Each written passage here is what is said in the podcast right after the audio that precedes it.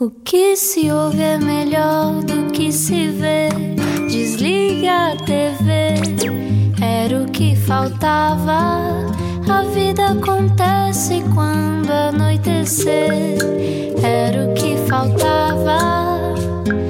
Juntos eu e você. Cá estamos nós, juntos na Rádio Comercial, neste era o que faltava, João Paulo Souza e Ana Delgado Martins.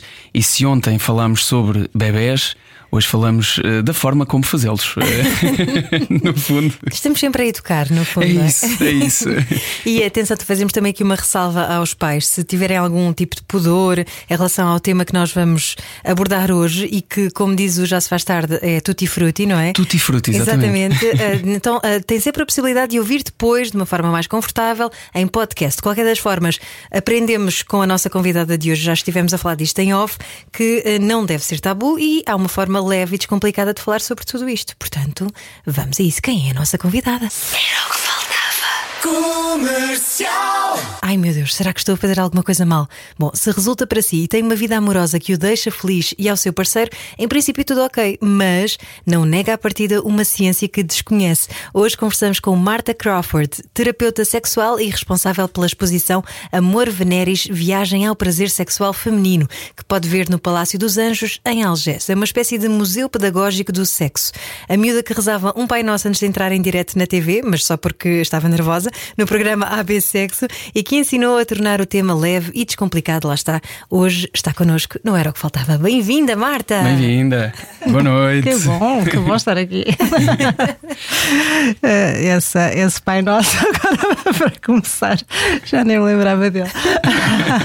Nós vamos fazer a nossa pesquisa. Já vi que sim, já vi que sim. Mas é, é, importante, é importante por acaso darmos esta, darmos esta ideia e, e humanizar-te também neste sentido de que tu própria também tiveste que lidar com as tuas um, com os constrangimentos que te foram impostos e com as eh, todas aquelas coisas uh, que, que, a sociedade e a, a, educação às vezes nos impõe para depois teres tu também a tua liberdade, não só sexual, mas como mulher. Sim, sim.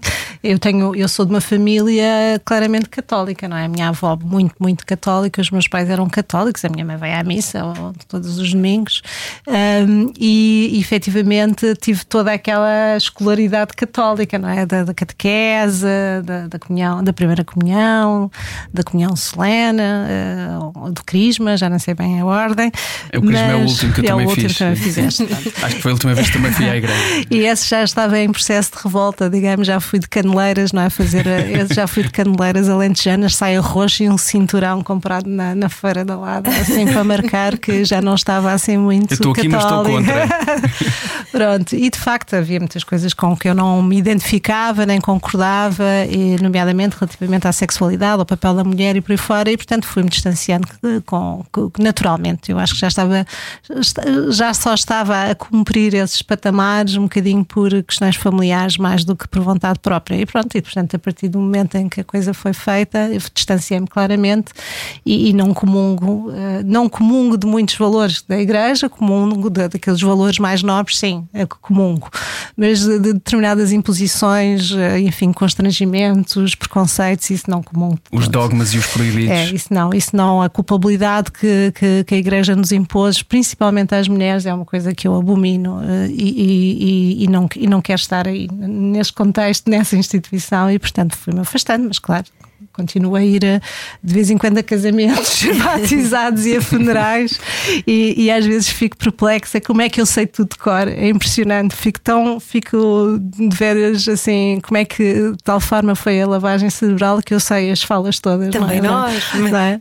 mas estavas a dizer que essa culpa, quer dizer, ao fim e ao cabo, quando se fala de sexo é falar de amor, não é? E é algo que às vezes pode ser também uh, misturado ou pode ser completamente distanciado uma coisa da outra. Como é que funciona? Podemos falar de amor ou não, falamos de desejo, de necessidade, de vontade, de atração, não é? De, de, uma série de coisas, tudo inclui esta temática da sexualidade. É? Nós fomos habituados a ver sempre, não é? Até mesmo por esta vertente católica, que o, o, sexo acontecia no casamento e só nessa condição é que era uma sexualidade como devia ser, não é? Uma aceitável, chamamos assim. Portanto, tudo o que acontecia fora do casamento, não é? Era, enfim, era, não, não fazia parte da, daquilo que eram os princípios mais rígidos da, da Igreja, não é? Mesmo que acontecesse, mas não se poderia dizer. A virgindade era uma coisa uh, fundamental não é? dentro destes cânones. E, portanto, obviamente, uh, nós já não, não conseguimos, quer dizer, a curiosidade que as pessoas têm, a forma como, como, como, como vivemos hoje em dia e, e, antes também, não é? Ou seja, não tão, nós não podemos dizer, ou seja, é muito difícil uh, agir, não é? Em conformidade com esses parâmetros. É assim, está completamente fora de, de, de, de, hoje em dia do nosso alcance corresponder a isso, não é? Para já, porque eu acho que há muito menos pessoas a seguirem estes padrões mais católicos e mais, e mais, uh, e mais uh, convencionais e mais conservadores, não é? E depois, porque a experimentação é uma coisa útil também, até para depois relações mais consistentes, não é? E portanto, é muito interessante o sexo com amor, diria que, que efetivamente com paixão e com amor o sexo tem muito mais interesse, mas não é preciso ter amor nem paixão para fazer sexo e pode ter na mesma imenso interesse. Portanto, uh, aquilo que era um, uma coisa impensável aqui há, há umas décadas atrás, hoje em dia é perfeitamente aceitável e até interessante de facto, não poder haver, uh, poder haver essa separação. E em algumas situações o próprio amor vem estragar a própria forma de viver esta sexualidade. Portanto, também é interessante pensar uh, dessa forma. Pelo menos é o que diz a maior parte dos casais, que às vezes me dizem logo na primeira linha que amam muito, mas depois a sexualidade é uma desgraça. Portanto, o amor nem sempre resolve, não é? Isso é quando o amor ao outro anula o amor próprio? E é por várias razões, não tem que anular o amor próprio. Há muitas vezes a forma como nós criamos as nossas relações afetivas e íntimas tem uma série de pressupostos que se distanciam dessa liberdade de viver a sexualidade com mais paixão, com mais desejo, com, com mais transgressão, não é? E portanto existem alguns condicionamentos, às vezes por parte de casais que se formam, nessa forma de se de mostrarem ao outro, não é? E criam uma história, uma narrativa de, de, dessa relação baseada de, alguns preconceitos, alguns tabus. Algum, se eu vejo outra pessoa de uma determinada forma, se calhar comporto-me também de, uma outra determinada forma e se calhar não sou bem eu, é, um, é uma imagem de mim, é, é a forma que Mas isso como às vezes quero dura, apresentar. Dura uma vida, esses é aguentar de é, coisas com os quais não se concorda. Eu vejo muitos casais que efetivamente neste primeiro momento em que se conhecem, e isso é uma das coisas que eu acho extremamente importante, é que as pessoas tenham essa capacidade de falar com verdade, não é? Eu faço sempre a referência porque eu acho, esta, acho, acho este exemplo muito interessante e é muito simples e muito direto do, do José Gameiro que dizia que uh, nós somos todos um cabaz de Natal, não é? Pronto, à frente as coisas boas, atrás a, sal, a, a, salsicha e o atum, não é? E portanto, quando nós só queremos mostrar o caviar e o, e o champanhe francês e, e, e, e, não queremos mostrar que também somos atum, não é?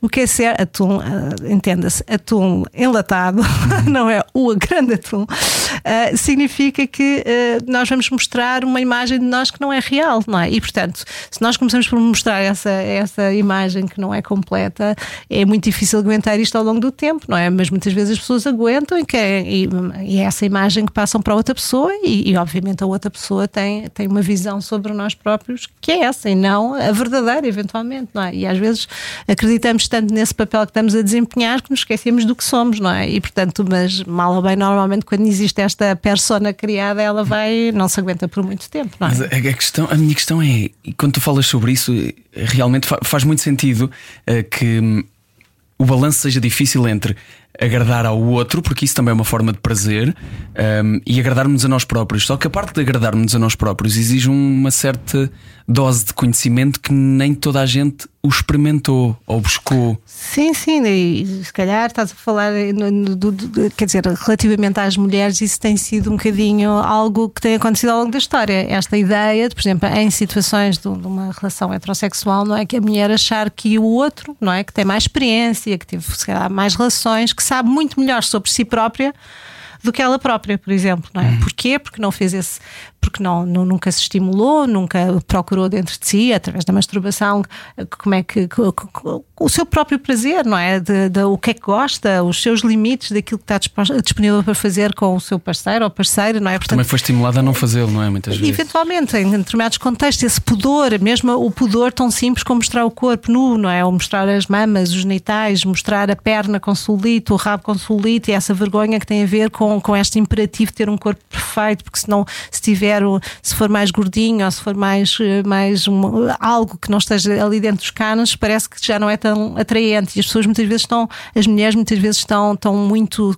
concentradas nestes defeitos do seu próprio corpo para se libertar o suficiente para ter prazer na relação da outra pessoa. E portanto fazem muito eh, eu vejo mulheres quase a terem questões relativamente à posição em questão não é? Para não ficarem com dobras na barriga ou para o rabo não ficar com solite isso significa que elas estão a ser espectadoras do seu próprio prazer. Portanto elas não estão envolvidas estão muito atentas ao seu corpo e não à situação em si. É muito difícil deixar uma mulher deixar-se ir se está tão preocupada com o seu aspecto numa relação com o outro ou se está tão, tão preocupada em dar prazer só à outra pessoa, mesmo não sentindo esse mesmo prazer, ou mesmo não havendo esta conversa íntima sobre sexualidade que é levar a outra pessoa a procurar aquilo que a pessoa verdadeiramente gosta. E para isso, de facto, tem que conhecer, não é? Para eu poder dizer faz mais à esquerda ou mais à direita, com, vai mais devagar, ainda não, uh, para cima, para baixo, assim não gosto. Se a pessoa não souber verbalizar isto, é, é um totolote uh, o outro acertar, não é? Porque para já mesmo que tem muito mais experiência do que do que aquela pessoa, não significa que saiba, uh, que conheça aquele corpo. Porque as pessoas, quando se encontram, não são desconhecidas, são sempre desconhecidas, não é? Porque esta questão do prazer sexual feminino é ainda mais recente do que a libertação sexual, não é? É uma coisa que se fala há muito menos tempo ainda e, e, as mulheres também foram muito uh, convencidas de que, de facto, era algo que lhes era verdade e que a função seria dar prazer ao outro unicamente, não é? E, e reparei que há uns tempos disseste que a mulher tem três órgãos sexuais importantíssimos e, e gostava que tu os referisses aqui, Marta Crawford. ok. Uh, sim, esta questão do prazer, a gente fala do sexo, fala da frequência, fala, mas o prazer sexual é uma outra coisa. Existe de facto uma decalagem entre aquilo que é o, os estudos indicam, não é? Que o prazer sexual, quando, quando, quando é referido relativamente ao grupo masculino, que eles referem a essa potencialidade de ter sempre orgasmos e, portanto, há sempre essa noção de muito prazer, enquanto que isso não acontece relativamente às mulheres, não é? Nomeadamente uma relação com penetração.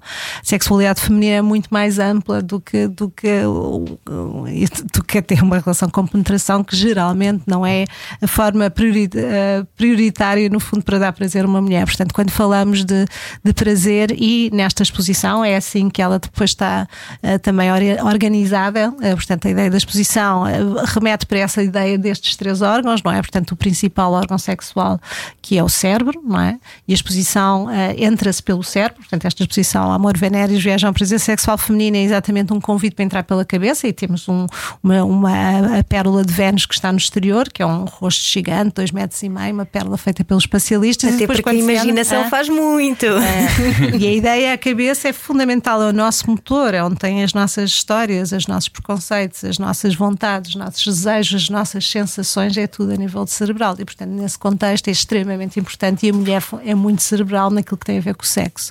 Depois estamos a falar da pele, a pele como o principal, o maior órgão sexual, aliás, hum, dois metros, mais ou menos dois metros quadrados de tecido, significa que temos, que temos muitos sítios para onde estimular. É? As mulheres uh, tendencialmente são vistas como um bom par de mamas e genitais e, e, é esse um bocado imaginário, muitas vezes mais masculino até, não é? Porque nós, as mulheres, têm, são sempre o espelho ao longo dos tempos desta, deste desejo masculino e, portanto, elas próprias próprias muitas vezes não sabem bem exatamente o que é que, o que, é, que é ter desejo e não ter sem ser pelos olhos masculinos. E, portanto, essa descoberta também é muito importante neste momento. E, e, mas estava eu a dizer que a pele, de facto, o corpo é dos pés à cabeça, de um lado e do outro, isso significa que temos um corpo claramente muito sexual, que não é só nessas, nessas zonas. E, e normalmente o primeiro ataque, entre aspas, uh, às vezes numa interação sexual mesmo, em pessoas que se amam muito, acaba por ser as mamas genitais. É o beijo, começa um beijo ou não, mas as mamas genitais estão sempre, se calhar é o primeiro impulso para se tocar noutra pessoa. E isso funcionaria no caso masculino, nem sempre, mas muitos homens agradecem uma mão diretamente aos seus genitais, eventualmente ficam entusiasmados com isso, excitados. Quando é feito ao contrário, aquilo que é a minha percepção e aquilo que é que me é dito muitas vezes em consultório é a pessoa de repente parecer que é só uma vagina, ou só uma vulva, ou só mamas, porque não há o resto, não é? Porque esse todo o resto, esse corpo, dos pés à cabeça de um lado e do outro, é completamente esquecido nesta interação. Portanto, é um grande mistério, não é? Parece, é... parece que há ali uma coisa por desvendar. É, pronto. E, é portanto, a ideia da pele faz muito parte da terapia sexual, esta ideia da descoberta de todos esses tesouros que o corpo tem e da forma como uma mulher fica muito mais excitada quando todo o corpo é integrado na, na, na, na interação sexual que se está a ter. E, e isso portanto, reflete o facto da, da mulher ser também dar primazia, dar muita primazia ao toque e muitas vezes o homem ser considerado. Hum, eh, diz-se muitas vezes que consideram, na sua maioria, a parte mais visual, não é Exatamente, verdade? Exatamente, sim. E, e isto poderá estar ligado também. É que estamos a falar. Eu sei que esta altura é especial e se calhar esta é uma visão estupidamente romântica sobre o assunto, mas é especial porque, pronto, Ana está grávida, eu estou grávida, estamos todos a falar sobre isto imenso. e tu disseste agora isto e deu-me uma espécie de clique ou uma pergunta que surgiu na minha cabeça quando tu falaste sobre esta forma, muito, como muitas vezes é feita até desrespeitosa, na maioria das vezes, de considerar apenas uma mulher pelos seus seios e pelo seu, uh, pelo seu órgão sexual. Mas estas duas coisas estão intimamente ligadas com uh, dar à luz. E também a penetração que tu falaste, que é um uma forma mais usada uh, de praticar uh, sexo, mas não a mais prazerosa, muitas vezes, principalmente para a mulher, está ligada também a uma ideia de concepção que já nos vem há alguns anos, e aliás, dos antepassados e da nossa da forma como chegámos até aqui. Existe este balanço de animalesco que é preciso também controlar uh, dentro de nós e que a sociedade nos está a trazer agora novos valores que chocam com isto? Bem, só completando o terceiro órgão, só para não Força, ficar em desculpa, suspenso, mas desculpa. depois avanço, avanço para responder isso. Portanto, é o terceiro órgão da, da, e que tem a ver com a exposição também é a ideia do, do, do, do, único órgão que tem como função dar prazer. Portanto, é o clitóris e o clitóris. Palmas para ele é, também, já. Palmas para ele. e ele é uma espécie de super-herói feminino, efetivamente, porque. E que existe desde sempre, não é? Em todos os corpos femininos, em quase todos, infelizmente não em todos, mas já existe em, em, na maior parte dos corpos femininos. E é um elemento extremamente importante para o prazer sexual feminino. Tem mais de 8 mil terminações nervosas. O uh, dobro do, do órgão do, sexual do, masculino, do, é? do, do, pênis, exatamente, os dedos das mãos, dos lábios, portanto tem muitas. É, é, muito maior também em termos de dimensão, 10 vezes maior do que aquilo que se pensava, e é um órgão que, em termos de anatomia, só a partir de 2005 é que de repente temos artigos, nomeadamente uma anatomista que é a Ellen O'Connell, que, que fala sobre e que, através do seu trabalho de investigação, de ressecação de cadáveres e de e, e, e das. Ai, como é agora está-me a faltar o termo, da, enfim, do, do, da imagiologia, enfim, que fez uh, que, que, a gente sabe exatamente a anatomia uh, do clitóris na sua dimensão completa. Pronto, portanto, digamos que toda esta experiência, estes três órgãos são fundamentais. Obviamente, quem não tem clitóris tem outras formas de ter prazer, obviamente, e podemos também introduzir outras temáticas sobre esta questão de, ser mulher, não é? Nas suas dimensões atuais, de género e de. Eh, e, portanto, em que eventualmente não existe um clitóris, e, portanto, aí seria todo um ou outro discurso que não. não Continua não a haver de, muita pele e cérebro. É, e cérebro, pele e outras formas de ter prazer, obviamente, eh, são fundamentais no sentido daquilo que é também a, a experiência que nós nós vamos tendo de, e que eu tenho em termos de consultório deste, deste desconhecimento, este silenciamento e até desta ideia de que é uma coisa de segundo plano, porque a penetração, e pegando naquilo que me perguntaste, sempre foi, digamos, o comportamento sexual por excelência, não é? Exatamente porque era a função do sexo, sempre foi vista como sendo a procriação, não é? Portanto, através da, da, da penetração é possível que isso aconteça de uma forma mais eficaz. Logo, uh, é por aí, não é? E temos também outros autores ao longo da, da história, grandes, grandes uh, pessoas de grande relevância, como o Freud, que também vai afirmar que, que a sexualidade feminina um, com alguma maturidade seria através da penetração e não através da estimulação clitoriana, portanto temos sempre aqui ao longo da história esta, este silenciamento, este desrespeito por um órgão que tem esta potencialidade. E portanto nós temos que olhar para o nosso corpo eh, real e não imaginário e portanto e dar-lhe também essa possibilidade de, de ter prazer. E, nomeadamente eu vejo muitas mulheres, por exemplo, que conseguem ter um orgasmo através da estimulação clitoriana, mas que até negam isso porque acham que deveriam ter era no outro sítio, que é o sítio errado, portanto isto continua a acontecer por via desta, desta, desde sempre, como tu dizias, não é? esta ideia de que de facto é por ali e não de outra forma, que aquilo é que é suposto, aquilo é que é normal, voltando à tal palavra uhum. normal que vale o que vale, não é? Portanto, esta ideia de que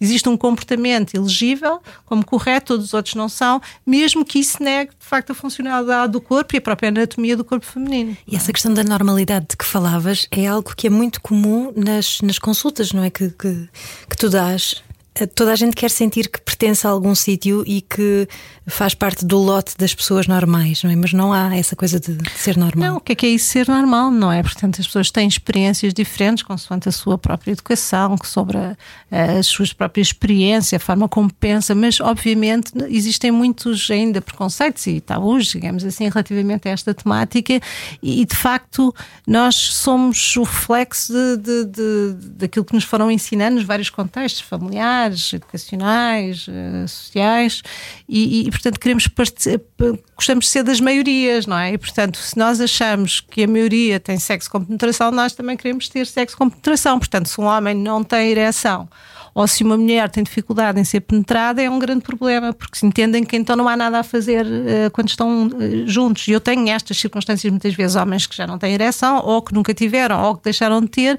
e, vê, e acham que já não têm possibilidade de ter sexo. E têm, é, isso é que é o mais interessante, porque o corpo dos homens, tal como das mulheres, também é despesa à cabeça de um lado e do outro. E, portanto, e os homens, quando descobrem que têm muito mais do que um pênis, é? e que têm todo um corpo para vibrar, para sentir, para ter gratificação sexual, sou muito mais feliz. E é essa a minha prática em consultório. Quando os homens dizem eu não sabia que isto me permitia sentir desta maneira, quase que já nem preciso de um orgasmo, porque a sensação de excitação e de felicidade relativamente àquilo que estão a sentir e de proximidade e de intimidade, muitas vezes com outra pessoa, são extremamente importantes para si. E portanto, é, nós vivemos muito focados nestas coisas e depois também não temos muito tempo, não é? É o tempo de ser duas rapidinhas em que não permite que o corpo efetivamente sinta as coisas como devia sentir, não é? E numa altura em que recebemos estímulos eh, de todo lado, e tu falavas disso, de, da educação que recebemos, é que muitas vezes essa essa educação é feita sem qualquer filtro, como por exemplo, lá está, internet, com aquilo que nós crescemos cada vez mais e completamente de forma aleatória, onde haverá certamente muita informação sobre sexo e haverá certamente muita desinformação sobre sexo, em particular, claro que sim, estou a falar de pornografia, com a qual muitas pessoas crescem e criam ideias sobre aquilo que é efetivamente o sexo, que depois não se reflete na vida real.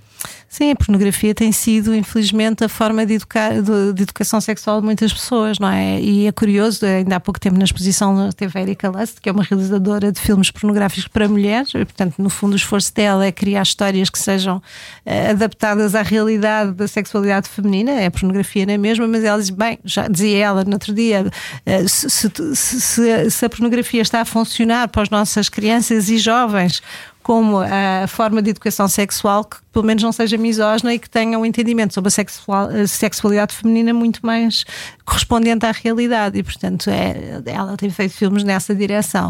Uh, e, e, pronto e, e há muita informação, há muita informação, há muita opinião, não é? Vivemos num mundo em que toda a gente tem opiniões sobre tudo, mesmo que sejam desinformados, mesmo que sejam, se as pessoas estão, são, têm, enfim, estão enquadradas dentro do, de uma religião, então dizem as coisas de acordo com aquilo. Ou seja, a ciência aqui joga, a, joga a favor das opiniões e do que dá jeito, e não, podia, e não pode ser assim, porque as coisas são estudadas e há pessoas a trabalhar nestas áreas exatamente para tentar desconstruir e, e dar o máximo de, de informação às pessoas para que depois elas possam possam, enfim, em, em, em responsavelmente ou, em, ou, de acordo com, com a sua forma de ver as coisas, dif, diferenciar o trigo do joio e tentar perceber o que é que se aplica assim. Não, não há verdades absolutas, mas há coisas que não se podem dizer, não é? Se estamos a falar da pílula dia seguinte, não podemos dizer que é abortiva. Sei lá, há muitas coisas que não se pode dizer que a mulher deve ter, uh, enfim, que, que o prazer está através da penetração, quando nós sabemos que uma grande porcentagem de mulheres, muito pequena, não chega a 20%,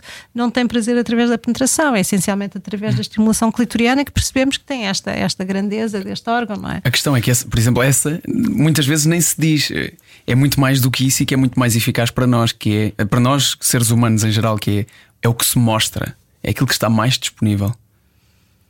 Essa, assim? essa, questão da, da, da, penetração não ser o, ah, a questão de maior uh, prazer para a mulher, principalmente, voltando à questão da pornografia, é o 90% do conteúdo pornográfico é única e exclusivamente sobre penetração. penetração sim, sim. Única e exclusivamente. Sim, estamos nessa, nessa. E é esta ideia que. Não, toda a gente já, já mesmo, às vezes mesmo, não, mesmo pensando de uma forma diferente, aquela expressão que é não fui até ao fim, vocês já ouviram, ou seja, uma relação que passou por muita, muita paixão até e, muita, e muito prazer, mas que não houve penetração ou não houve orgasmo, esta inquietação que a pessoa tem de que não foi até ao fim.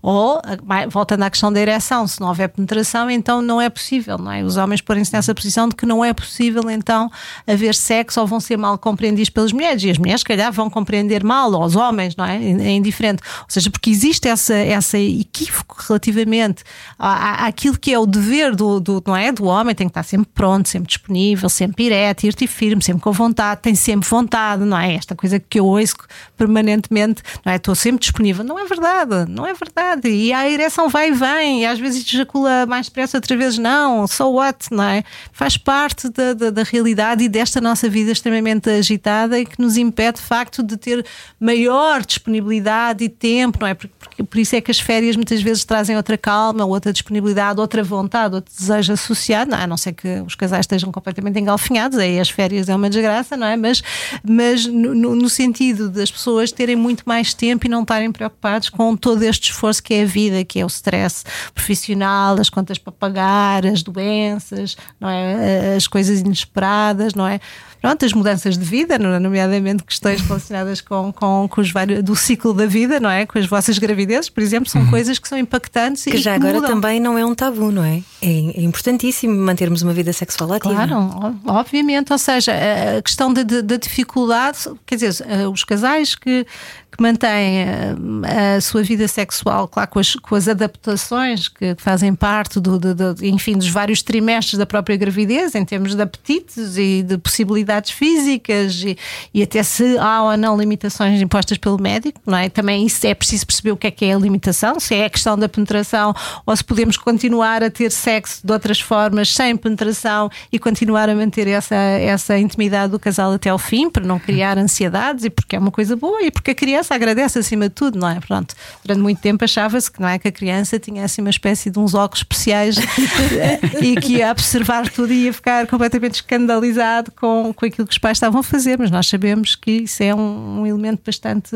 bastante interessante. Mas claro, há muitas variações. Há mulheres que têm mais apetite, há mulheres que não têm apetite, há homens que têm mais apetite, há homens que não têm apetite, há homens que têm no princípio, não têm o fim. Portanto, a variação é muita. Portanto, uh, temos que pensar como é que nos sentimos e não ter que corresponder sequer também a padrões que muitas vezes estão estabelecidos e as pessoas dizem, ou às experiências das amigas, da família, da mãe, da, da avó, não é? E porque nós todos somos reflexos dessas opiniões, não é? Isso muitas vezes interfere na própria, na própria vivência das coisas, não é? Porque achamos que estamos diferentes, mas não estamos normais daquilo que era suposto, ou estamos muito distantes, ou estamos muito próximo, ou muito próximo, ou então não, não, não, não enfim, isto é, é, é nestas coisas de tentar fazer aquilo que os outros fazem ou, ou, ou, estar dentro dessa dita cuja normalidade, não é? é? é? sempre um problema, eu acho, para a vivência das coisas. É? E estamos a falar dessa da normalidade que inclui casais, falamos bastante sobre isto e eu gostava de, na próxima parte, na segunda parte, poder falar também, uh, que pudesses falar, aliás, sobre esta ideia que cada vez mais surge, que é ficar uh, quase viciado nesta ideia de relações em loop. Passamos um, dois meses, isto já deixou aquele momento em que já não é super confortável para mim, eu já estou à procura de outra pessoa. E, e às vezes, um, dois meses estou a ser simpático. Mas esta nova ideia de ter parceiros sexuais, estar tão à mão, tão próximo e que às vezes se torna um ciclo vicioso para muitas pessoas também. Falamos já a seguir sobre isso na segunda parte com a nossa convidada de hoje, Marta Crawford. A palavra é de prata, o programa é de ouro. Era o que faltava. Na Rádio Comercial. Juntos eu e você. Obrigado por estar no Era o que Faltava. Hoje temos como convidada Marta Crawford para falar sobre a sua exposição Amor Veneris. Eh, está disponível eh, essa exposição em Algés, no Palácio dos Anjos. Eh, já entramos com todo o consentimento aqui nesta, nesta exposição e em vários tópicos que abordam a sexualidade também, que é um tópico que já abordas há muitos anos na tua vida e de forma pública.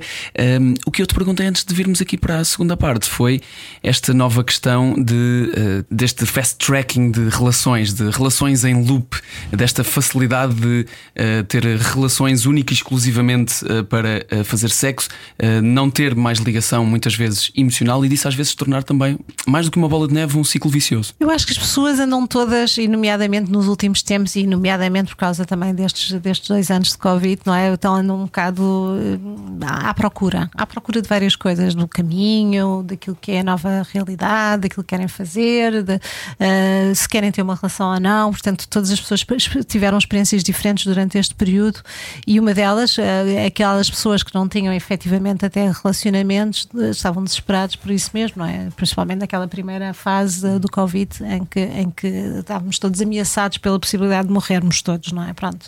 Então as pessoas eram extremamente cuidadosas também com os contactos e, e não só os contactos entre elas, que podiam ser mais jovens e não ter grande receio, mas também com, com o impacto que isso tinha para a família, para as pessoas mais velhas, e portanto houve ali de facto uma, uma mudança da, da forma como, como as pessoas viviam a intimidade e as relações.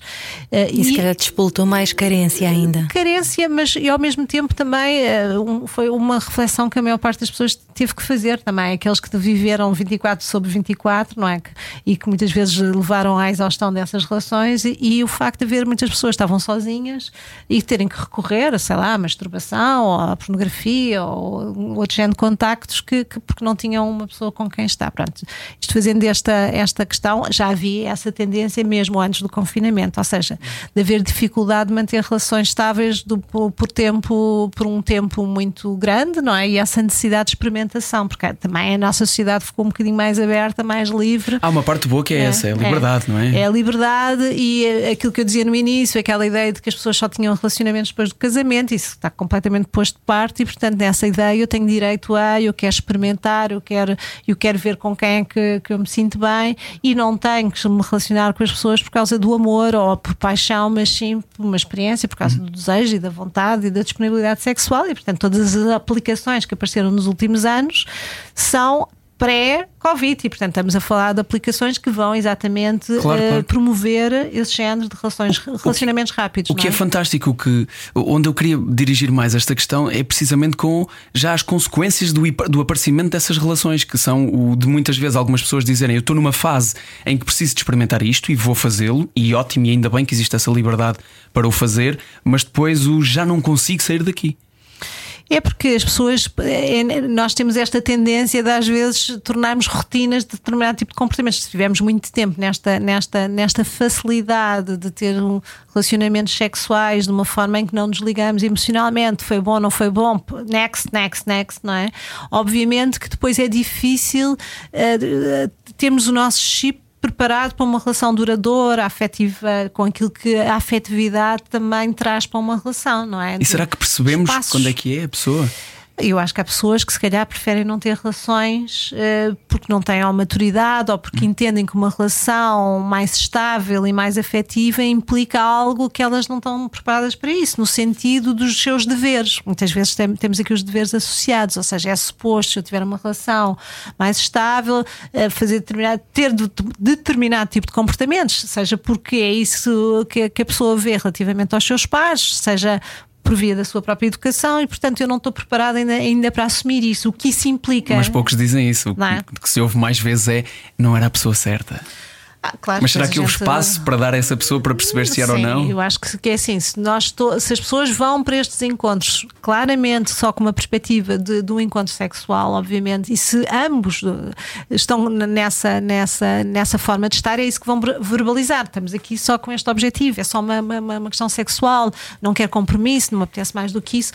Ah, haverá sempre um que está mais disponível do que o outro, e vejo isso também muitas vezes. Ou seja, estamos aqui, somos amigos coloridos, vamos tendo sexo podemos estar com outras pessoas ou não, ou então estamos com essa pessoa num tempo curto, e então, mas não temos esta, esta, esta vontade de facto de criar uma relação de namoro, com esse peso do namoro, com esse, essa, essas responsabilidades de estar só com uma pessoa e com, com expectativas que outra pessoa tem da relação. Mas há quem consiga, mesmo vindo claro. desses, claro, dessas plataformas sim. e etc. Obviamente, ah, claro, há muitas pessoas que estão fartas também de, de, disto, não é? Ou seja, são relações relações, não são inconsequentes, terminam umas vezes porque a pessoa quer terminar, outras vezes porque a outra pessoa quer uh, também uh, terminar e, portanto, enfim, isto é válido para os dois lados e, e, se calhar ao fim de algum tempo tem necessidade de ter uma relação com essa estabilidade.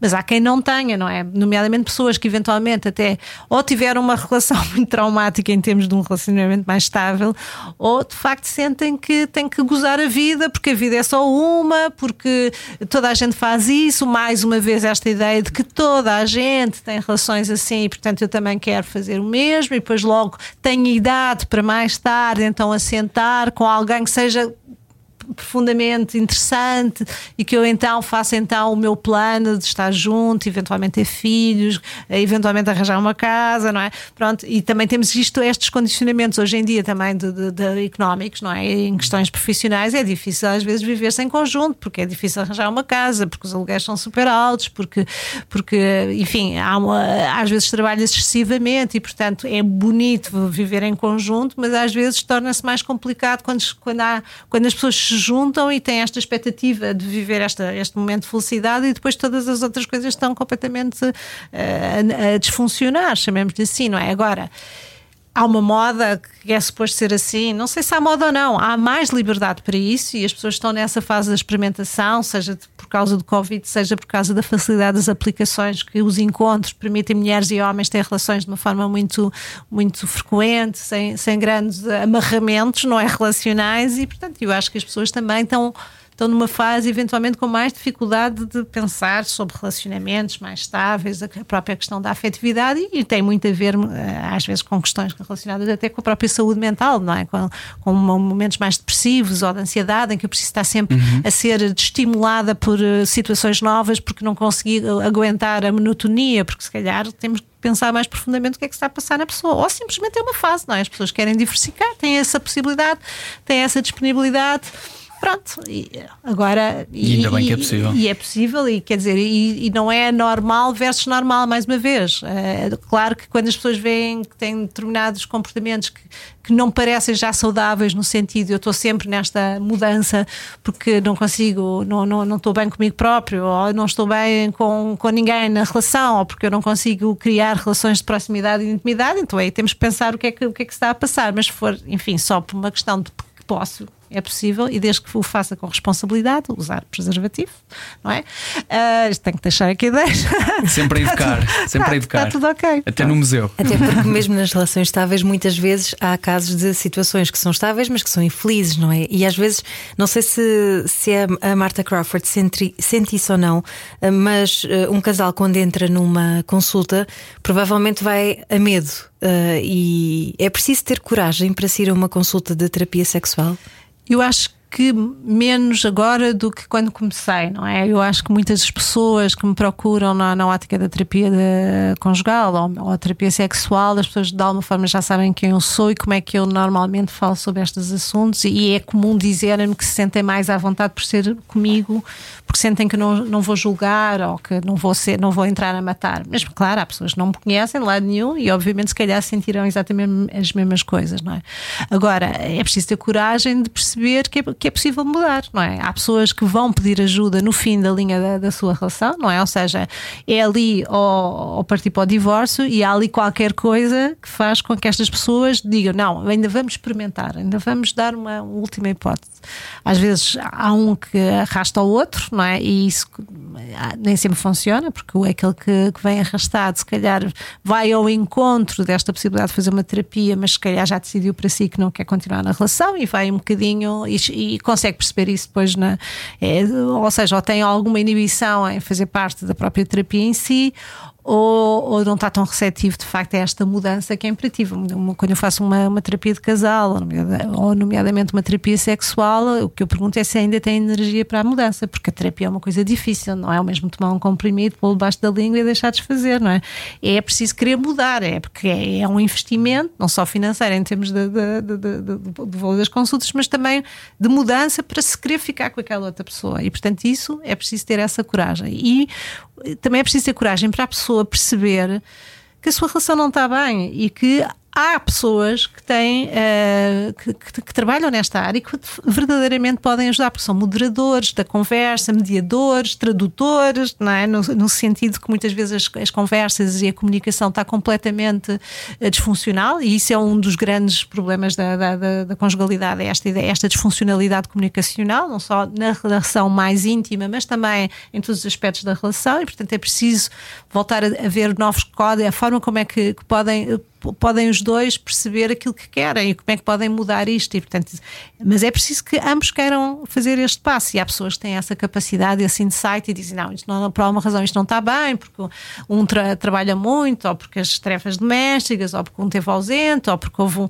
uma situação de, qualquer da vida em que fez com que houvesse desequilíbrios e, portanto, ter esta capacidade de pedir ajuda. E normalmente saem casais felizes e apaixonados, muitas vezes, que é muito engraçado. E, e é uma, e há coisas que é mesmo quase de entre aspas, a permissão que o, que o terapeuta dá ao, ao, simplificar, ao fazer algum sentido de humor, ou, ou dizer uh, que, que, há muitas pessoas que estão naquela situação, muitas vezes é, é, o suficiente para que as coisas fiquem muito mais tranquilas e às vezes só o efeito de marcar a consulta já as pessoas que já não tinham sexo há não sei quanto tempo até se encontraram, porque de repente tomaram a decisão e isso aliviou-as porque vão juntas procurar uma solução. Isso é muito, muito curioso, não é? Eu às vezes até brinco, pronto, ótimo, tá. Então, olha, a primeira consulta foi a consulta mais eficaz, já está tudo excelente. Não, mas nós gostávamos. Pronto, e as ferramentas e a própria terapia sexual, no caso da terapia sexual, porque há, há situações em que eu faço terapia sexual, mas também sou terapeuta uh, conjugal e sistémica e, portanto, faço, faço uh, intervenção em que não se fala propriamente de sexualidade, portanto, tenho estes dois modelos, muitas vezes integro os dois, uh, mas é interessante que a descoberta que as pessoas fazem e, e, e, e o aumento de prazer das suas próprias relações, exatamente porque se puseram a jeito de descomplicar, puseram-se a jeito de melhorar e porque querem, no fundo, continuar aquela relação de uma forma positiva. Isso é muito curioso e há pessoas fantásticas na, que, nós, que eu, enquanto terapeuta, aprendo imenso com a forma como as pessoas pensam, falam, com a disponibilidade que têm, mesmo as, as, mais complicadas, é muito interessante aprender também com a experiência das outras pessoas. O terapeuta também faz essa aprendizagem. É engraçado o quanto falas sobre aprender, uh, porque essa é também uma das tuas grandes missões e daí teres uh, criado também esta exposição Amor Venéris, Viagem ao Prazer Sexual Feminino, uma exposição que pode ser vista no Palácio dos Anjos, em Algés, e uma espécie de museu pedagógico do sexo. Já a seguir continuamos esta conversa em podcast em radiocomercial.com ol.pt. Todas as nossas grandes conversas estão por lá e pode ouvir quando e onde quiser. Aqui na antena da comercial segue-se o Comercial by Night. Nós voltamos amanhã, à mesma hora. Obrigado por continuar connosco neste Era o que Faltava. Estamos à conversa com Marta Crawford e acerca da sua exposição, na verdade, um museu eh, do sexo, um museu pedagógico para todas as idades, para todos os géneros, para todas uh, as orientações também. Uh, é isso que tu é um dos teus grandes sonhos como sexóloga? É assim, este, esta ideia de fazer um museu, um musex, um museu pedagógico de sexo, que foi, foi uma, foi, ocorreu em 2010 e foi fruto de uma epifania. Portanto, eu até 2010 nunca tinha pensado num museu, se bem que gostasse muito de museus, mas nunca pensei em, em tempo algum. Portanto, mas trabalhavas no sentido de educar já? Eh, sim, sim. Eu acho que todas as minhas ações ao longo da minha vida são sempre no sentido pedagógico, ou seja, programas de televisão, se eu não sentir que tenho este lado, esta missão pedagógica sobre aquilo que eu estou a fazer, eu não aceito, ou se eu não tiver esse poder de o fazer. Portanto, sempre que escrevo uma crónica, por mais, uh, mais da vida corriqueira que seja, existe sempre esse fator que eu estou a passar uma informação que para mim é sentida como pedagógica e, portanto, eu faço sempre nessa dimensão fazer só por, eh, porque sim, ou, ou, ou, para chamar a atenção de não sei o quê, só, só, só para aparecer, isso não, isso, isso, não acontece.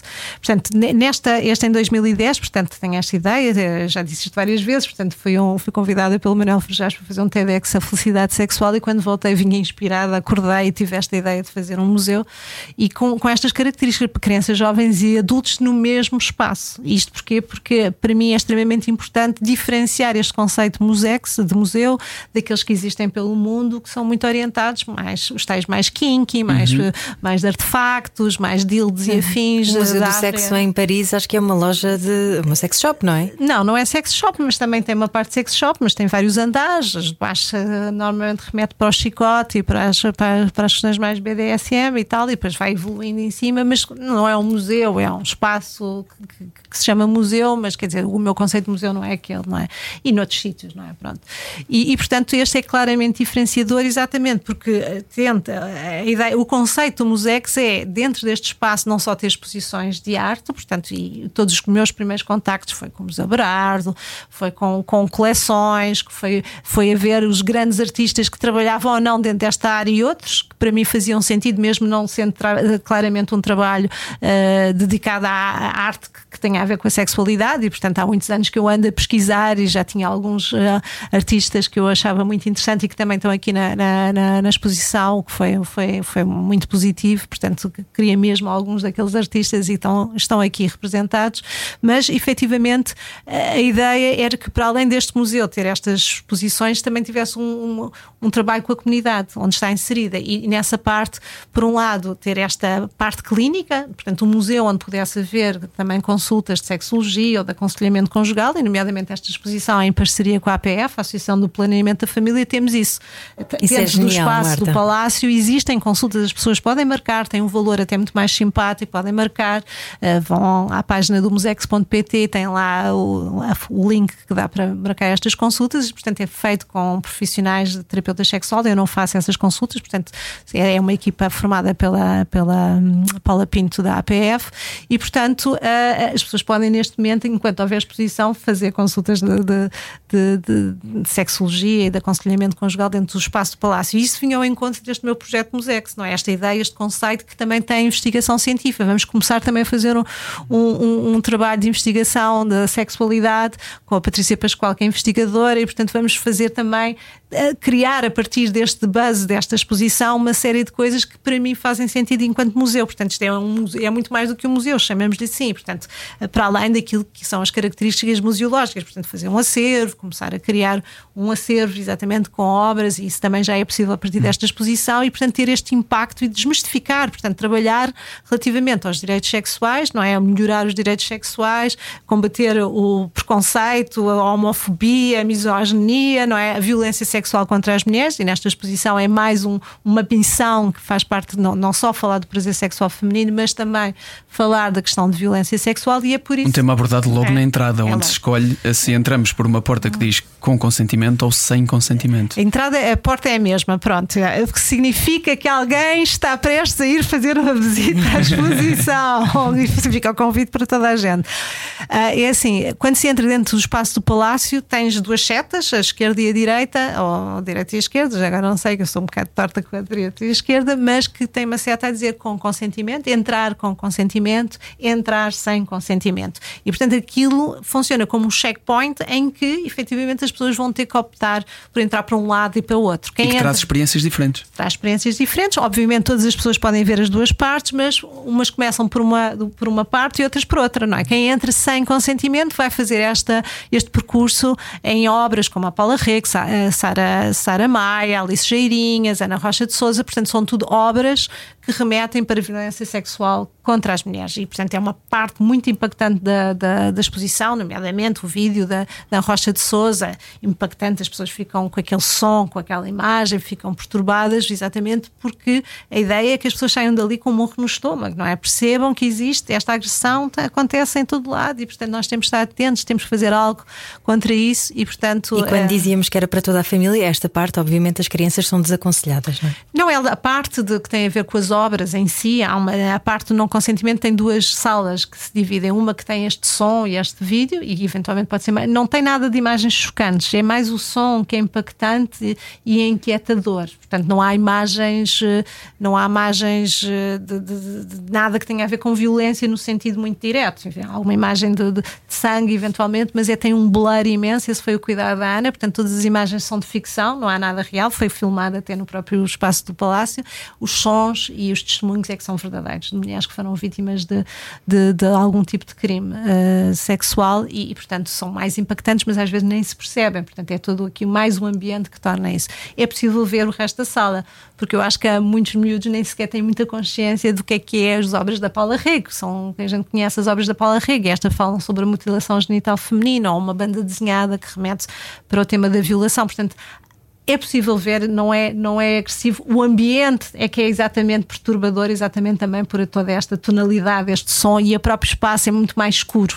Quando entramos pelo consentimento, então aí sim, vamos fazer a viagem ao prazer sexual feminino e nessa tal divisão em cérebro, não é? O principal órgão sexual, e portanto aí são tudo obras que remetem para os sentidos, experiências, é possível tocar, é possível cheirar, é possível espreitar, é possível escrever, e portanto havia esta preocupação que nós tivemos em, em criar todas estas experiências também educativas, estas instalações, para que, porque é muito importante nisto que é um museu pedagógico, exatamente não ser só obras de arte, mas ter, ter estas experiências eh, que são científicas, mas são experienciais e para, para pôr as pessoas também a ter uma, uma interação com determinadas partes em que é possível tocar, as outras não, as obras de arte não é possível tocar, mas é muito curioso e as pessoas alinham muito nisto e tem sido muito interessante o feedback, não é? Ou um perfume que foi criado pela Cláudia Camacho, quatro perfumes específicos para esta exposição, que é uma coisa que se faz lá fora, mas que em Portugal é muito incomum ter cheiros e produzidos especificamente para uma exposição. E a Cláudia fez quatro perfumes baseados em,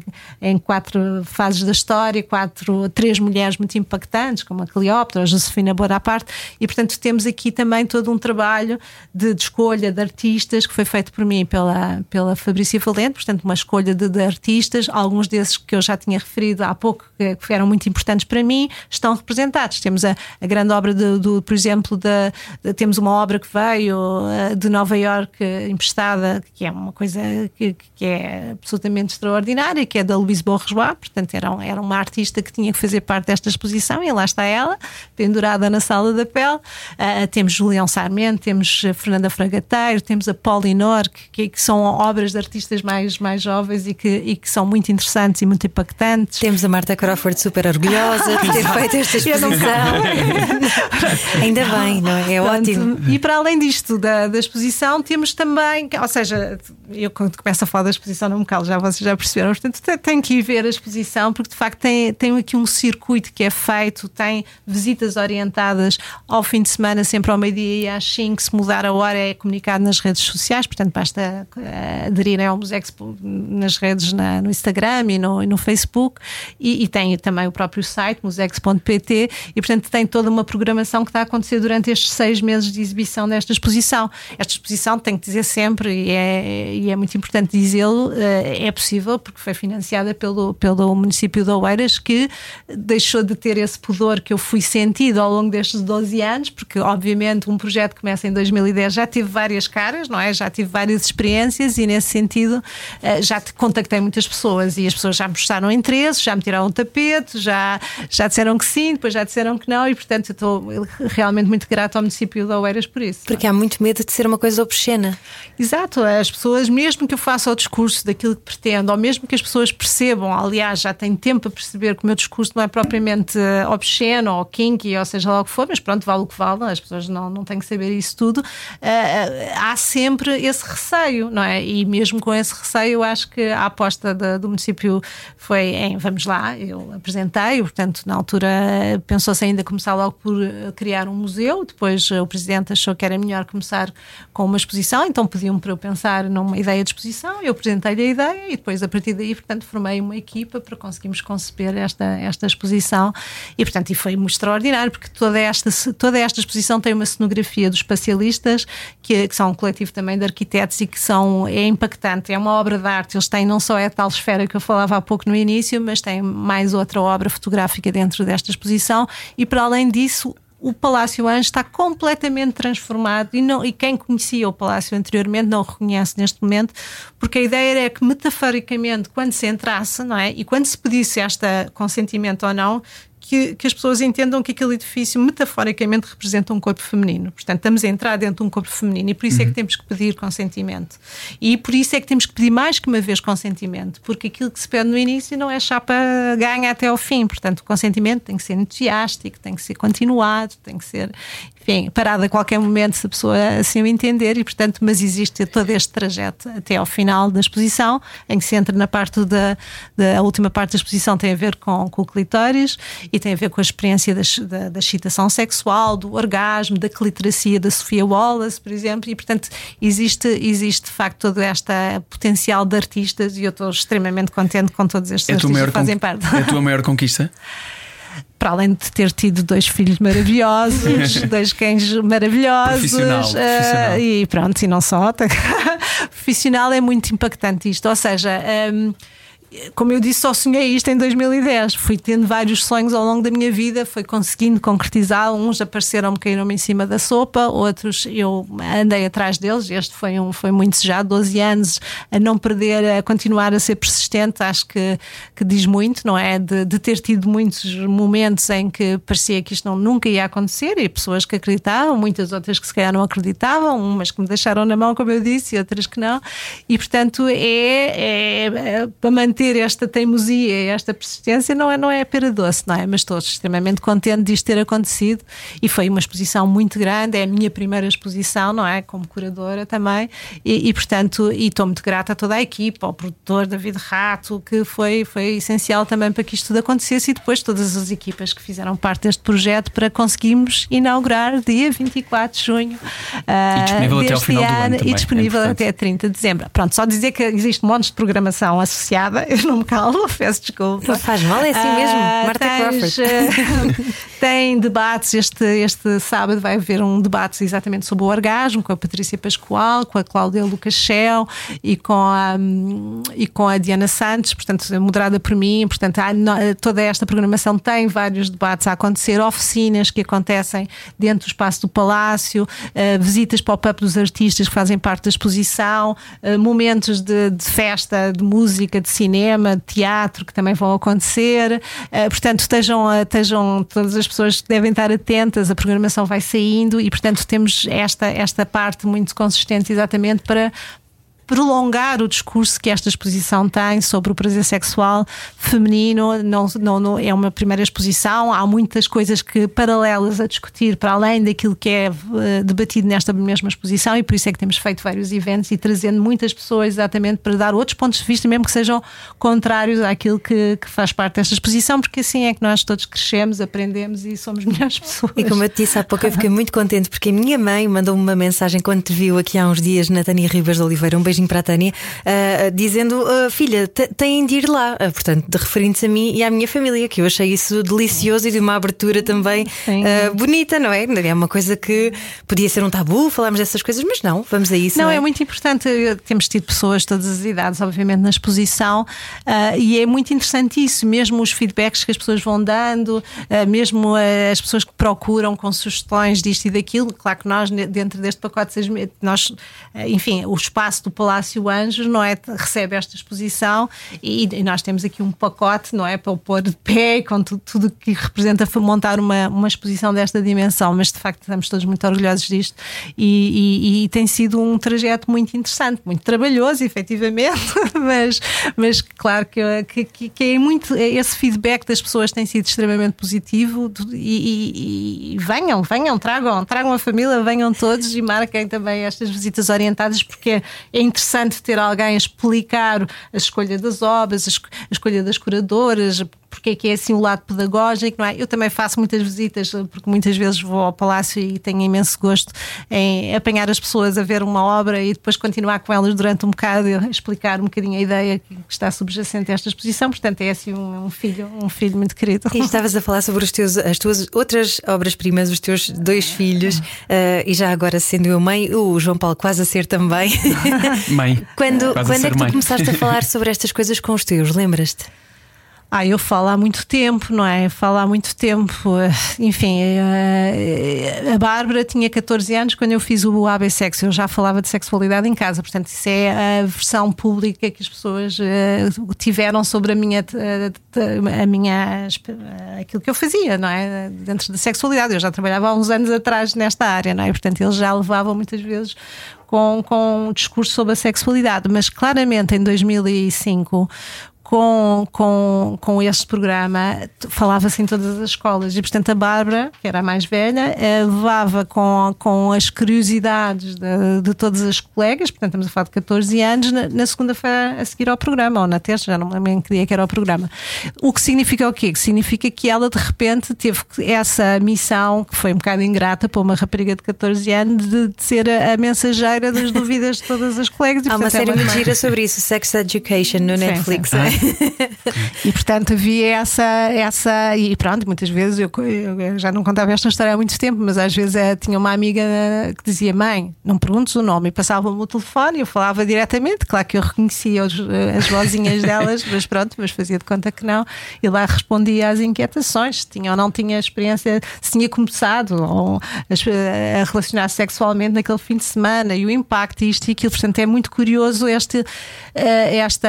E, e a gente sempre falou, portanto, mesmo na, na, na, relativamente a ela, a sua iniciação foi, foi conversada, cheguei-lhe a oferecer flores e quando soube, não é? Pronto, e o, que bonito. O, meu, o, meu, o meu filho mais, era mais reservado relativamente à temática, mas levava e brincava, e quando eles brincavam com preservativos, eu explicava e telefonava aos pais a dizer: Olha, eles estavam a brincar com preservativos, é só para saber que eu expliquei o que é que.